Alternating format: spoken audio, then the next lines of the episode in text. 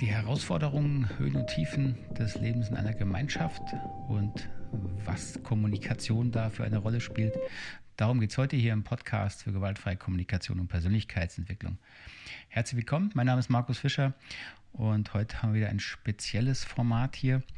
Und zwar wollte ich eine Reaktion auf ein Video aufzeichnen, das ich in der äh, glaube ZDF-Mediathek gefunden habe. Gibt es mittlerweile auch großteils bei YouTube, werde ich Ihnen natürlich oder werde ich hier unten verlinken. Und es geht um das Leben in einer Gemeinschaft. Ähm, und es werden darin spannende Szenen, interessante, finde ich, äh, Szenen gezeigt, wie eben Kommunikation in Gruppen funktioniert, wie sie auch schiefgehen kann. Und da wollte ich darauf reagieren, weil ich da natürlich Prozesse wiedererkenne, die ich auch aus eigenem Erleben kenne. Kurz hier zum Format, wenn du das als Audio hörst, das habe ich auch versucht hier zu machen. Ich werde versuchen, nicht so auf dem Video visuell einzugehen, sondern auf natürlich, die, was gesagt wird. Aber ich denke, es ist ein bisschen lebendiger, wenn du es dir auf unserem YouTube-Kanal anschaust. Aber ich hoffe, dass es auch im Audioformat ähm, gut hörbar ist. Kurz Vorgeschichte ähm, zu dem Thema. Deswegen glaube ich, hat es mich auch interessiert, hier das nochmal zu machen. Ich habe selbst mal einige Jahre, also nicht jetzt lange, ich glaube drei, vier Jahre waren das, äh, sowas bin ich mit schlechtem Gedächtnis, in einer Gemeinschaft gelebt. Und zwar, das denke kann ich hier erwähnen, das ist der Lebensgarten in Nienburg, das ist bei Hannover, also Norddeutschland. Um, also bin ich dem Thema durchaus gewogen, auch ähm, positiv gewogen. Ich habe das auch insgesamt als eine sehr positive, schöne Erfahrung in Erinnerung. Ähm, und bei aller Kritik, die jetzt sicher auch gleich rüberkommt, wenn wir dann gleich in das Video und äh, in den Dialog hier in dieser Gemeinschaft springen, möchte ich, dass das keinesfalls irgendwie abwertend ähm, gegenüber der Gemeinschaft und den Menschen, die da wohnen und leben, ähm, klingen soll, auch überhaupt nicht so gemeint ist. Ich möchte auf Schwierigkeiten, auf Fallstricke hinweisen, die eben sehr schnell passieren, gerade in diesen, wie ich es nenne, intentionalen Lebensgemeinschaften. damit meine ich, dass die natürlich oft Ansprüche haben, dass man besser miteinander umgeht, dass man Themen und persönliche Konflikte im Dialog klären kann, ansprechen und klären kann, dass sehr auf Augenhöhe gearbeitet wird, ähm, Entscheidungen gemeinsam getroffen wird. Also alles wie ich finde, tolle positive Aspekte, die ich auch in der Gemeinschaft damals so erlebt habe. Ähm, aber es gibt eben dabei einige Schwierigkeiten, ähm, gerade wenn es um Gruppenprozesse geht. Und da möchte ich heute eben mal drauf eingehen, werde also mal in das Video springen und dann schauen wir mal, wie da die Burgis, wie sie genannt werden, miteinander ihr Leben auf die Reihe bekommen. Also springen wir mal in das Videos und lernen die Burgis ein bisschen kennen. Jetzt geht es erstmal um das Gründerehepaar. Das möchte ich so kurz stimmungsmäßig hier einspielen. Und danach gehen wir direkt zu den interessanten Stellen, wo es eben um die Gruppenprozesse und Dialoge geht.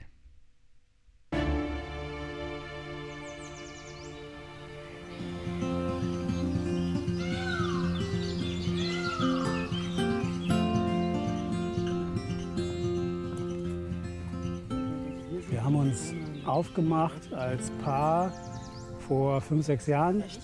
Kinder fast aus dem Haus, neuer Lebensabschnitt, irgendwie etwas geht zu Ende, was spürbar. Es war klar, dass äh, wir so in der Form dann, wenn die Kinder rausgehen, nicht so weiterleben wollten, sondern wir wollten was Neues ausprobieren und da kam das Zusammenleben mit anderen äh, schon sehr schnell in den Sinn.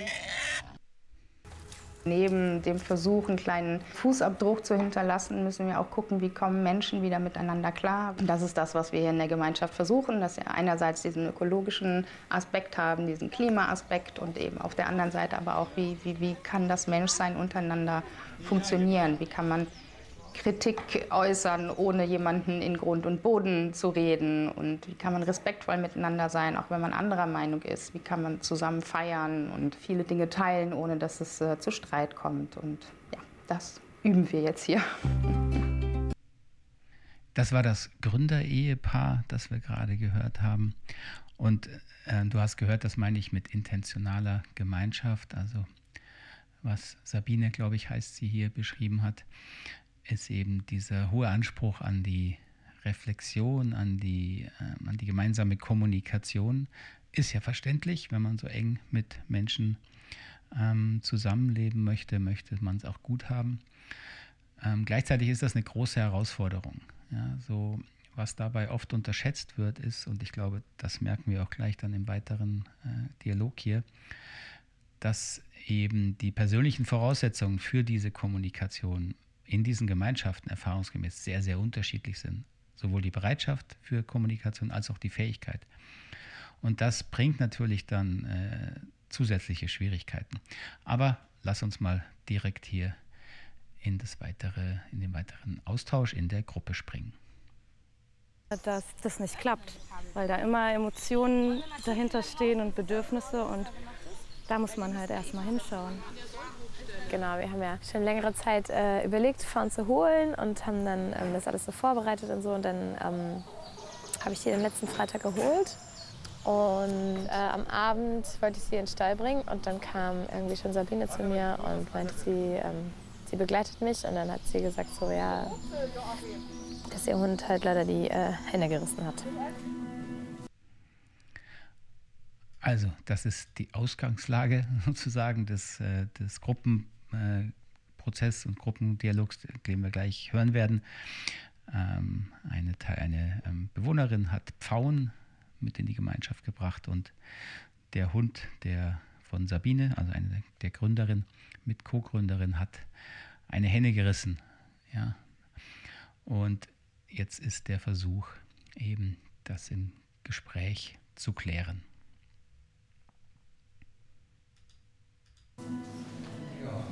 Ich äh, habe dann gedacht, das auf einer sachlichen Ebene zu klären und habe dann Regeln irgendwie vorgeschlagen und habe diese dann in eine interne Social-Media-Gruppe gestellt, wo es um das Thema Tierhaltung geht. Ich war an dem Tag selbst nicht vor Ort und hatte aber das dringende Bedürfnis, die Sache voranzubringen in der Klärung.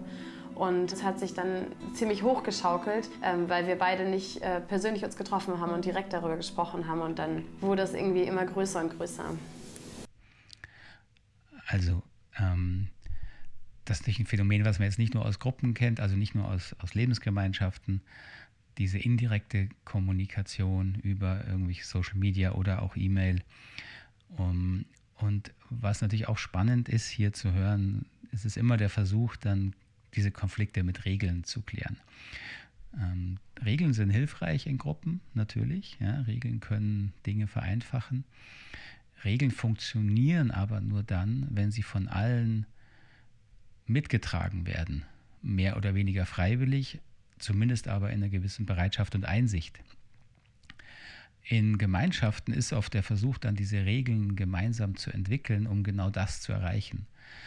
Ähm, da diese, ähm, die Regeln zu finden, ist ein sehr, sehr langwieriger Prozess, weil um eben diese Bereitschaft zu fördern, muss man eben alle Für und Widers abwägen, man muss Einwände aufgreifen und verhandeln. Das heißt, es ist sehr, sehr aufwendig, zeitaufwendig. Ähm, und viele Gemeinschaften stellen dann irgendwann fest, dass es keinen Sinn macht, jede äh, Kleinigkeit mit Regeln zu, äh, zu normieren, weil dieser Kommunikationsprozess eben zu anstrengend ist. Deswegen äh, Tipp Nummer eins, Regeln nur für die Themen aufstellen, die wirklich wichtig sind für die Gemeinschaft gilt auch für Unternehmen, für eigentliche Organisationen, ähm, weil sonst ist der Zeitaufwand einfach immens und da, da äh, hat, haben ganz schnell die Beteiligten alle keine Lust mehr zu.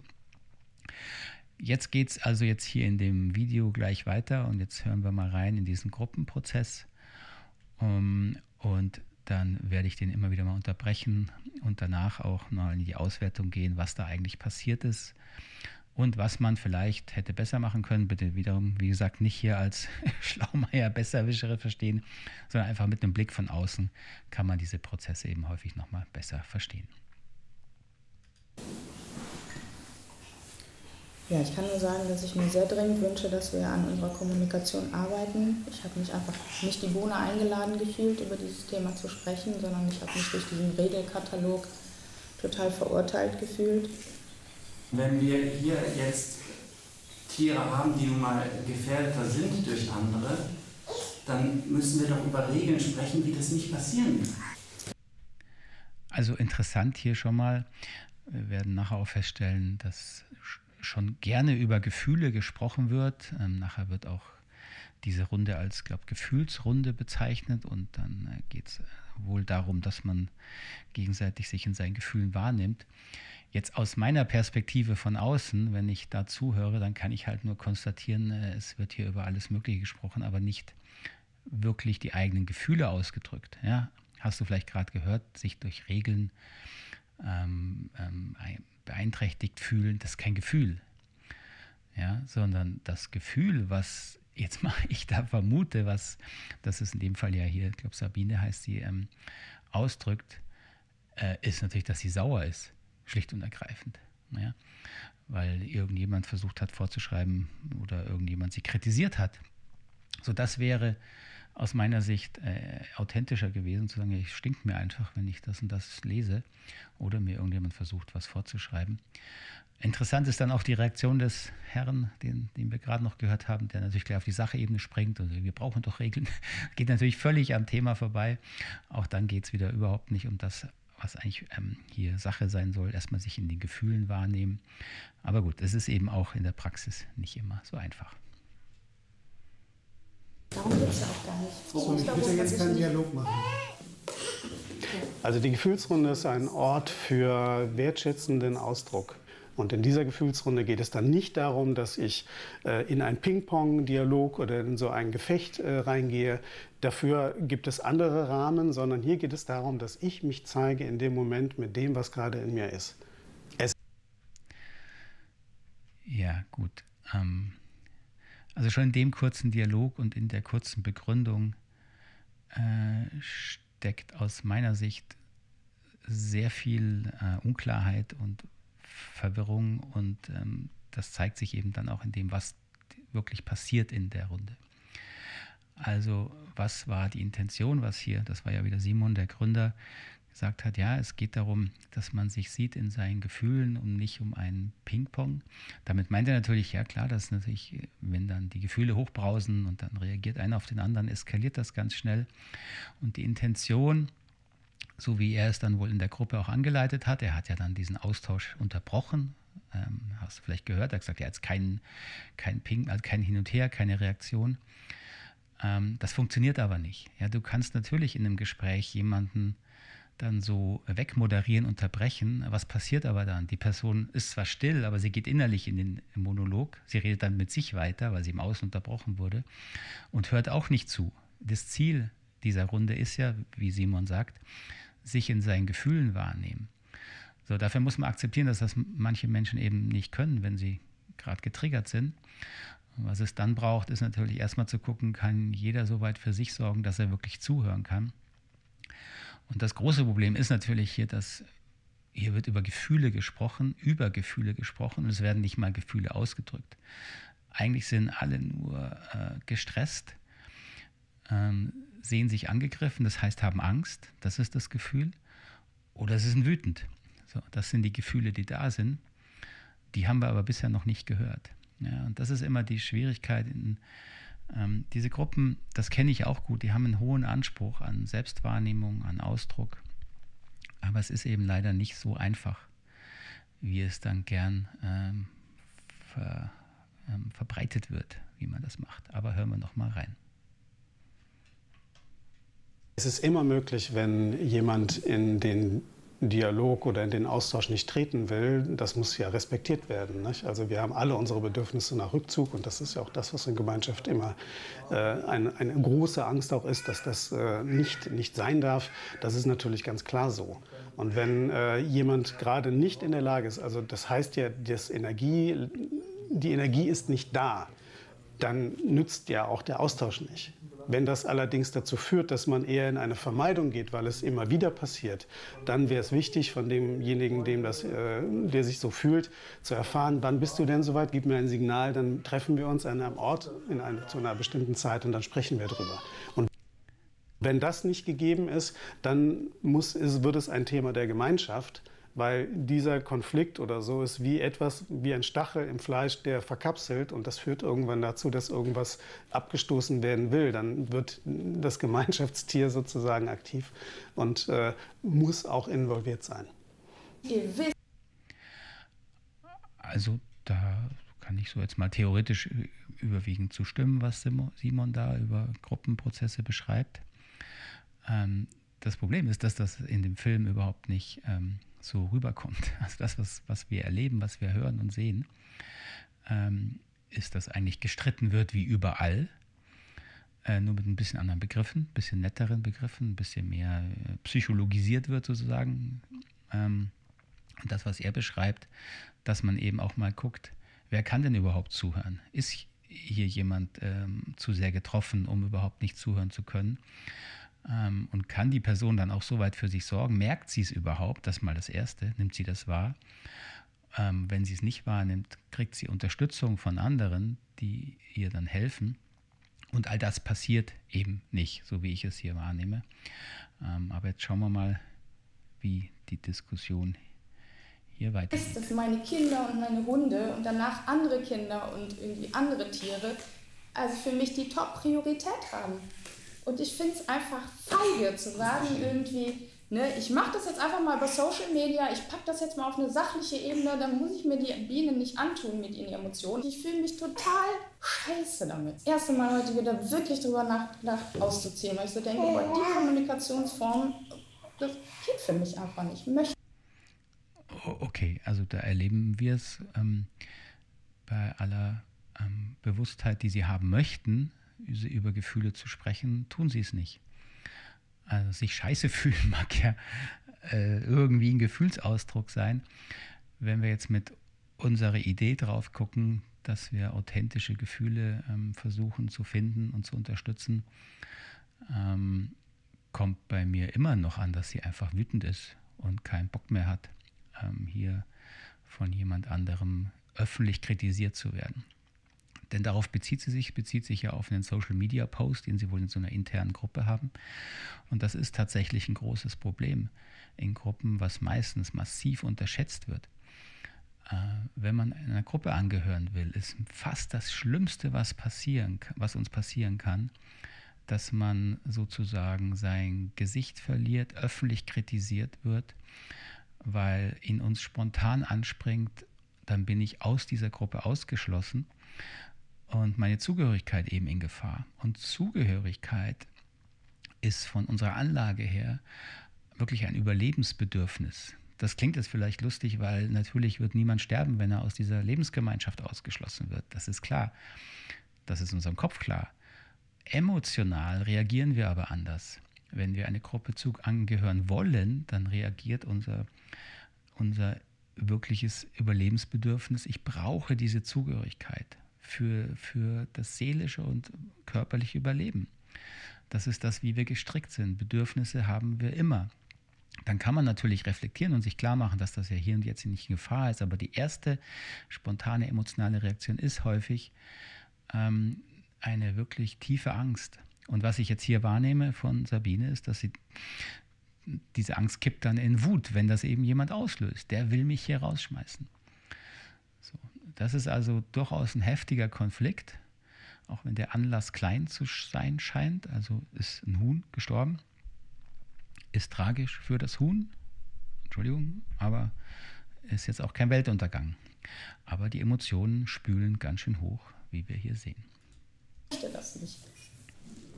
Kannst du nachvollziehen, wie es hier gerade geht? Also ja, siehst du das? Siehst du, fühlst du das? Ja, ich fühle okay. das. Ich weiß auch, dass der Hund erst neu hier ist und dass er eine eigene. Das ist so eine Intervention, die überhaupt keinen Sinn macht. Die Intervention, die Simon hier gerade versucht hat, ist, einen Kontakt herzustellen, Verständnis herzustellen. Mit den Worten, kannst du nachvollziehen, siehst du das, fühlst du das? Dann sagt sie ja und geht sofort in die Gegenargumentation rüber.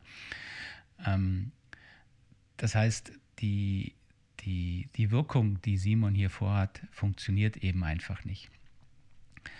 Ähm, man kann nicht einfach so jemanden dazu bringen, etwas zu fühlen mit der Intention, dass dadurch auch wirklich Verständnis entsteht. Fühlen tut natürlich jeder in dem Raum, dass hier Sabine super äh, ärgerlich ist. Das ist kein Problem, das fühlt jeder. Was wahrscheinlich viele erstmal nicht fühlen, je nachdem auf welcher Seite sie im Konflikt stehen, ist, welche Angst sie hat. Denn dafür muss man ähm, sozusagen ein bisschen tiefer graben, bisschen tiefer sich einfühlen in die Person, die da so wütend ist, eben in Sabine, ähm, deren Hund übrigens das arme Huhn äh, gefressen hat. Ja, das muss man auch sehen. Aber gut, sie ist wütend, weil sie äh, eben öffentlich dafür kritisiert wurde. Ähm, so, und diese Angst, das ist eigentlich das, was dann Menschen wieder näher bringen kann. Wenn ich sehe, eigentlich, eigentlich hat sie Angst, ausgeschlossen zu werden, dann kann man damit umgehen, darauf eingehen.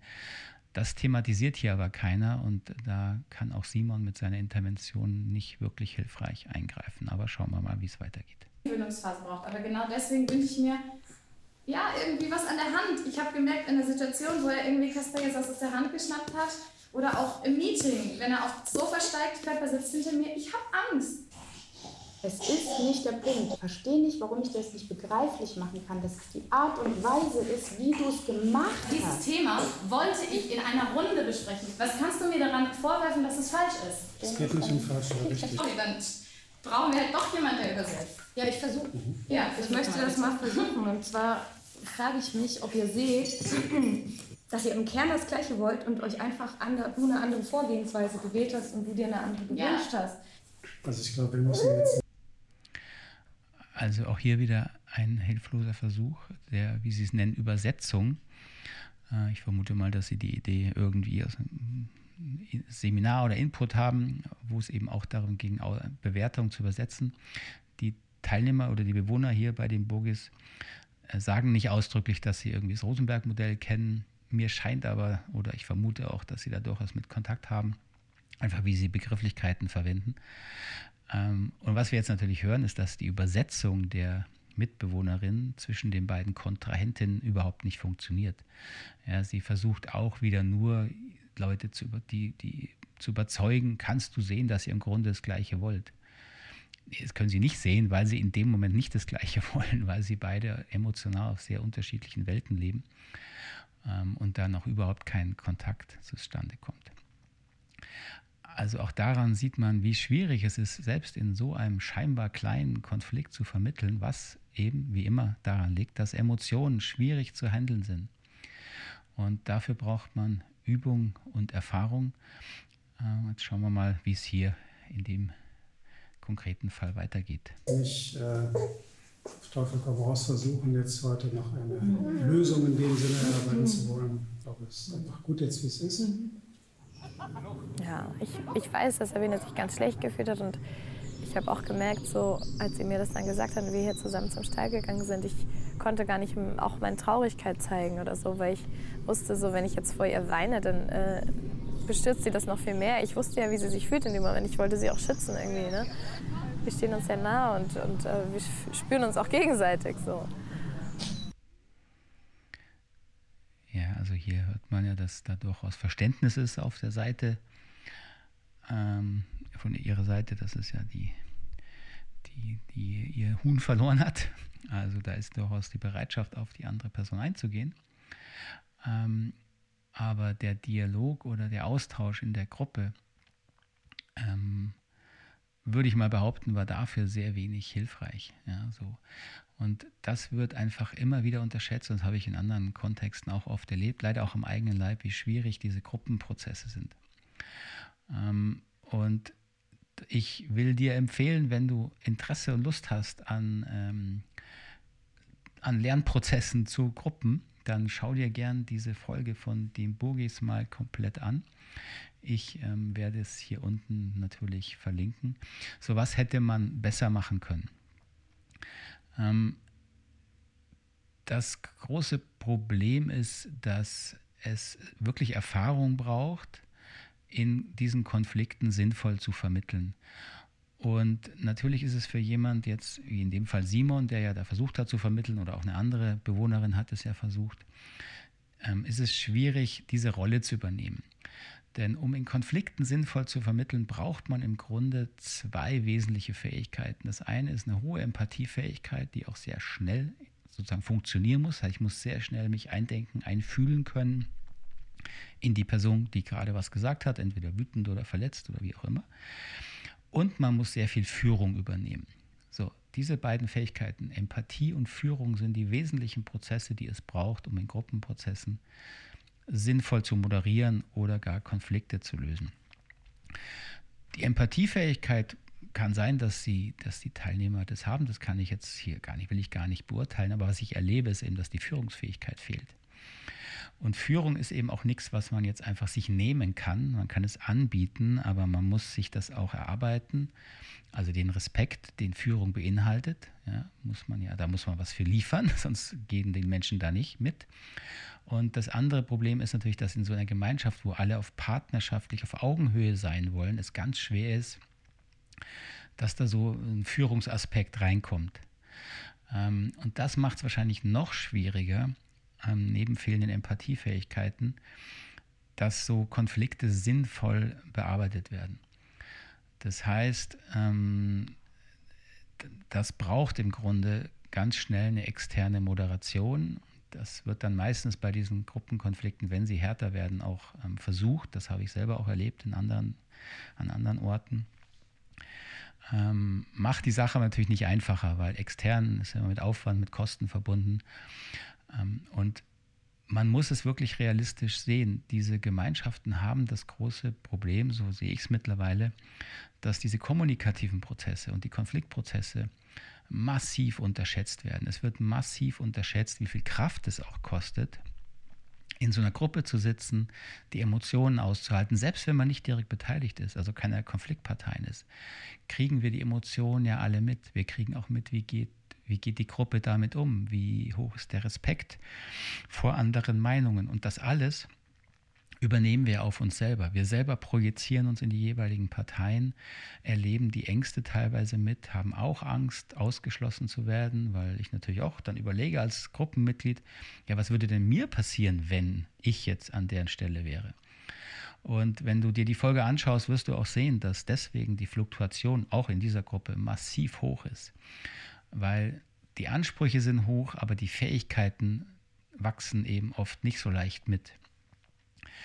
Gut, das ist ja nicht schlimm, das, das ist ja jetzt kein, kein Weltuntergang, aber ich weiß einfach auch, mit welchen hohen persönlichen Kosten das verbunden ist, in so eine Gemeinschaft reinzugehen, wieder rauszugehen, die Enttäuschung, die mit, damit verbunden ist. Ähm, würde diesen Gruppen wünschen, dass sie da gute Unterstützung für finden und auch schneller holen, als sie es oft tun. Ähm, weiß aber auch, dass das nicht, nicht einfach ist, weil es natürlich auch mit Kosten und Aufwand verbunden ist.